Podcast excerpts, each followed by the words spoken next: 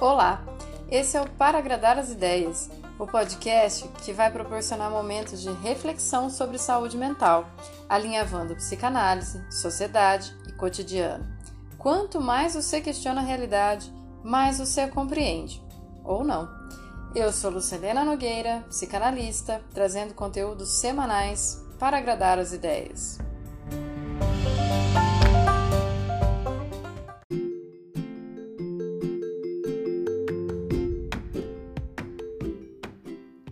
Segunda temporada.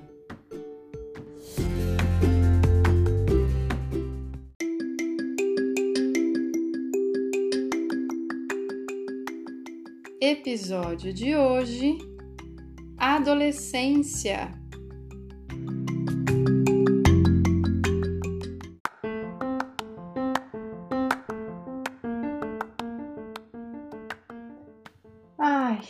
Eu não sei se foram os cumprimentos de aniversário de gente lá de trás, se foi saudade de fazer um ciclo de apoio aos pais que todo ano junta os pais o ano inteiro para trocar ideias sobre isso, ou se foi fazer escutas em lugares diferentes com adolescentes diferentes que me deu essa vontade. Mas eu acredito que seja o momento de atender os pedidos de falar sobre adolescência aqui. Eu sei que aqui tem muitos responsáveis que estão perdidinhos com essa fase. E também tem muito adolescente se sentindo muito sozinho nesse momento. Claro que não tem jeito de falar da adolescência hoje sem o recorte pandêmico, mas antes de chegar nisso, eu queria fazer você, já adulto, né, é, a dar um passinho para trás, sabe? Sempre quando eu entrevisto pais de adolescentes e peço para eles me relatarem como é que foi a adolescência deles, eu costumo ouvir um: "Ah, foi normal, eu era bom na escola, não dava trabalho, obedecia meus pais, logo comecei a trabalhar, namorar, estudar, ou seja lá o que for, só para passar rápido por esse período e poder mudar de assunto". É óbvio que isso é um truque da vida adulta, para se dizer o superado, maduro, aquele que pode fazer exigências sobre o que espera dos filhos. Mas vamos aproveitar que nesse fone de ouvido não tem mais ninguém, não tem ninguém olhando e você pode viajar comigo? Você se lembra quando de repente ser criança perdeu a graça e o teu corpo começou a ficar diferente? Sei, mais pesado, mais evidente, mais desproporcional? Se reconhecer no espelho ficava cada vez mais difícil e variável. Para te deixar mais à vontade, eu vou dividir um susto meu. Um belo dia, eu estava na sexta série, fazendo um trabalho em grupo na casa de uma amiga, e quando eu fui no banheiro, eu esqueci de amarrar o moletom na cintura na volta. Quando eu passo ao lado de uma amiga, ela grita: Ela tem bunda!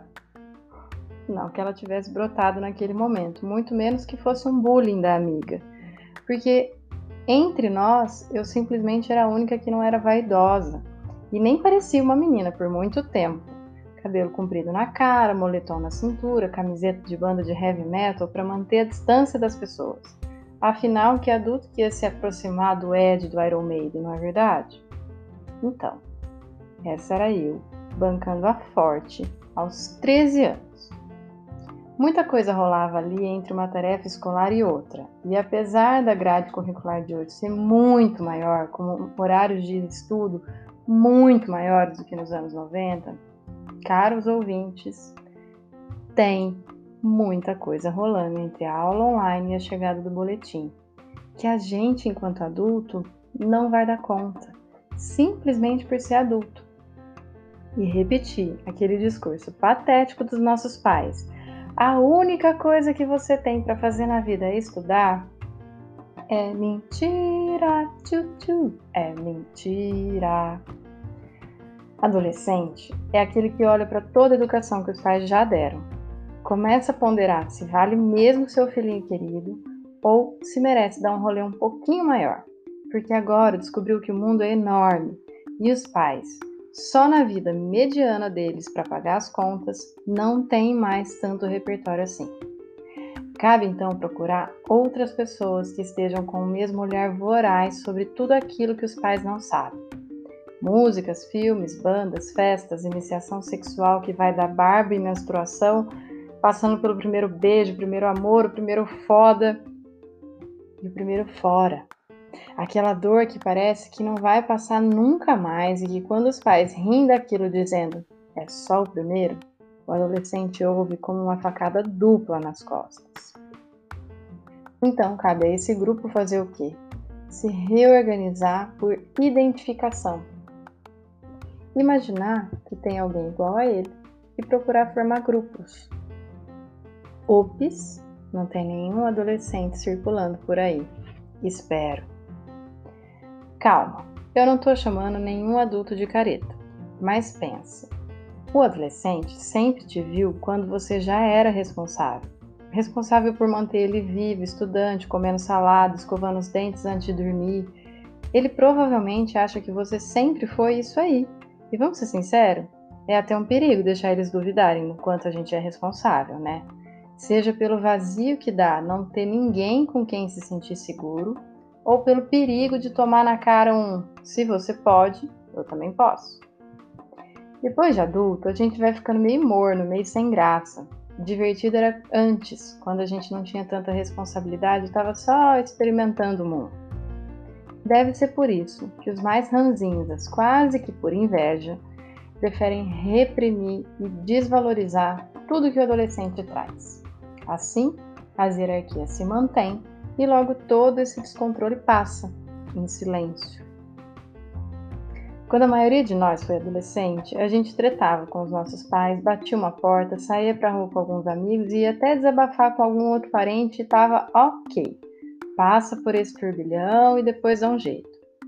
Agora e hoje? Eu não ia querer ser adolescente hoje. Já calaram as bocas dos jovens com fones de ouvido, com oito horas de estudo por dia simulados para vestibular a partir da terceira, terceira série. Netflix narrando o mundo e o YouTube jorrando coisas supérfluas e muitas vezes idiotas que não ajuda ninguém a pensar. Só serve tudo isso para amortecer toda a bagunça da transição de ser criança, ser leve e ser adulto, praticamente morto. Quer se rebelar? Nem dá. Tem atividade avaliativa e o adolescente está sempre cansado. Quer contrariar o mundo? O máximo que dá para fazer é um perfil fake, maltratar pessoas ou causas só para vomitar coisas não elaboradas na internet. Daí ainda vem a pandemia e tudo isso se confunde ainda mais. Por um lado, é uma sorte não ter que ir até a escola, olhar na cara daquele monte de gente que mal te olha na cara e que dirá te entende. Ao mesmo tempo, que azar não poder estar na escola para aprender a lidar cara a cara com as dificuldades do relacionamento tão típicos do período. É no trabalho em grupo, na apresentação na sala, na discussão da aula de filosofia, na turma que fica sentada e na outra que vai jogar bola na educação física, é nas brigas entre torcidas, são em vários momentos de relações sociais que o adolescente pode, aos pouquinhos, e fortalecendo a própria identidade, mesmo que isso não perdure para sempre. São experiências únicas. A solidão do adolescente é muitas vezes pior que a de um adulto, porque ele tem certeza de que ninguém vai entender ele. Poucos são os que se esforçam para isso, de verdade, né? Quase nenhum adulto está aí. Sobre o quê? Grupos em redes sociais de outros adolescentes com os mesmos problemas e zero perspectiva diferente. Corpos expostos às mais variadas torturas só para se encaixar. Grupo de anorexia, jejum intermitente, dieta maluca, aumento de rendimento por anabolizante, cutting, que são aqueles cortes que os adolescentes fazem e passam a esconder seu corpo num moletom em pleno verão em Piracicaba. Enfim, milhares de grupos onde só circula o sofrimento e pouquíssimo amparo. Um silêncio nos quartos que não avisam os pais que não está tudo bem. Afinal, quem está quieto não está dando trabalho, né? Ah, ele está lá, jogando. Sem a gente saber o que, com quem e muito menos o efeito que isso faz sobre a insegurança deles. Sim, parece que a gente tem menos adolescentes drogáveis nessa geração do que foi na geração anos 80 e 90. O discurso da beleza tá aí e tá em alta, né? Mas como estética não é saúde, em vez de dar um rolê de skate, os caras ficam vidrados nos espelhos das academias, mesmo que isso os leve a tomar anabolizante. As meninas que antes jogavam vôlei pedem cirurgias plásticas antes de entrar na faculdade. Isso conta como que o consumo e o acesso às coisas não facilita tanto assim a nossa vida.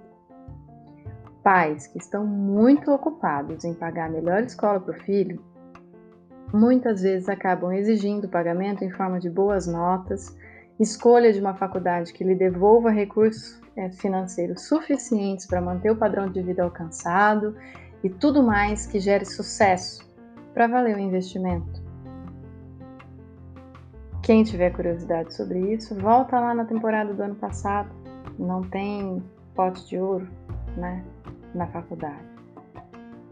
Todas essas desgraças, junto à impossibilidade de sair de casa, se relacionar apenas através de telas, manter o rendimento escolar como se nada tivesse sido alterado, porque mudou a data do Enem e dos vestibulares, mas fora isso, praticamente nada mudou.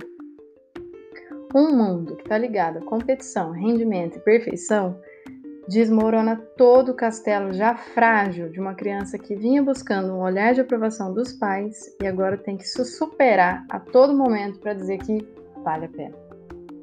Consequências? Acho que a gente ainda tem muita coisa para ver. Porque enquanto o furacão não passa, a gente não é capaz de contabilizar o estrago. Mas uma coisa é fato: nunca foi, nem nunca será fácil ser adolescente. Nesse momento, a gente ainda tem um plus e tanto. Então, vale a pena a gente, já adulto, dar uma ponderada e fechar os olhos por um momento. Porque com os olhos fechados, a gente pode voltar para o nosso adolescer sentir um pouco de novas, de novo, aquelas inseguranças, com aquela mania de parecer que já sabe de tudo, aquele jeito bruto de dizer que os adultos deviam relaxar, porque a gente adolescente vai ser capaz de se virar. Na verdade, é um pedido de confiança. Quando a gente retoma a nossa adolescência, a gente bate a mão na testa e pensa: putz, eu não devia ter feito daquele jeito. Ou nossa, como eu era metido, ou como eu era fraco. Ai, que vergonha disso ou daquilo. Tem coisas da adolescência que a gente não conta nem pra gente mesmo depois que passa. Quem sabe, fechando os olhos por esse momento, quando você abrir eles de novo e se deparar com um adolescente na tua frente que passa por tudo isso hoje, nessas condições, a gente fique mais capaz de sair do pedestal do sermão, da correção, do Senhor Supremo, dono da razão, para perguntar: e aí? Como é que tá sendo para você isso aí agora? Para deixar ele falar, sabe? Não para ser exatamente o portador de todos os segredos do filho, porque papel de pai não é ser melhor amigo. Mas papel de pai é daquele que está ali para marcar um contorno, para dizer que por mais que os filhos fujam de casa pelo mundo inteiro, é aquele sobrenome, aqueles valores, aquela educação que ele carrega. E os pais precisam confiar nisso. Só dá certo se não for violento. Através do contorno, a gente diz para os adolescentes que eles podem confiar na gente, porque a gente também confia neles, porque a gente acredita no trabalho que a gente fez até eles virarem adolescentes. Que tem alguém que por acaso são seus pais que já passaram de alguma forma por esse rolê aí então, não custa nada consultar, mesmo que seja para dar uma atualizada no repertório. Isso é ser pai de adolescente. É saber que você não vai invadir o mundo dele sendo um igual, mas que ele saber que tem um território, um solo confiável, onde ele ainda pode pisar, pode ajudar ele a voar um pouquinho mais longe, sabendo que tem ninho para voltar quantas roubadas não ficaram muito maiores porque foram escondidas. Podiam ter sido resolvidas por alguém com um golinho só de mais experiência. De que, que adianta ser a figura de autoridade se isso significa afastamento, solidão e medo?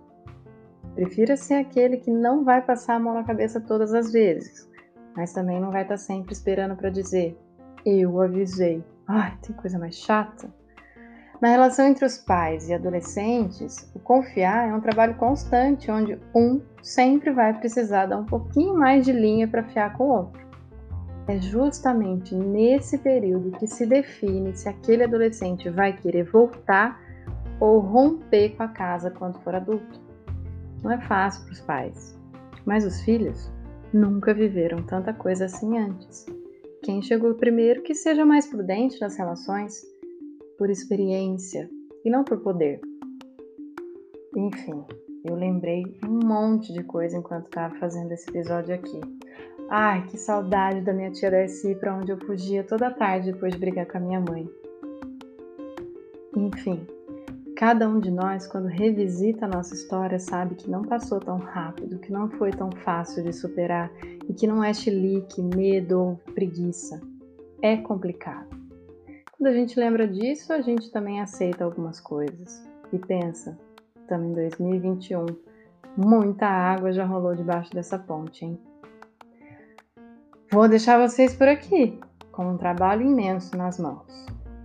Quem gostou, segue no Insta, arroba para agradar as ideias, vamos conversar mais sobre isso curta, compartilha, manda para aquela pessoa que você acha que merece ouvir tudo isso. Vamos fazer cada vez mais alianças para conversar de coisas necessárias por aqui.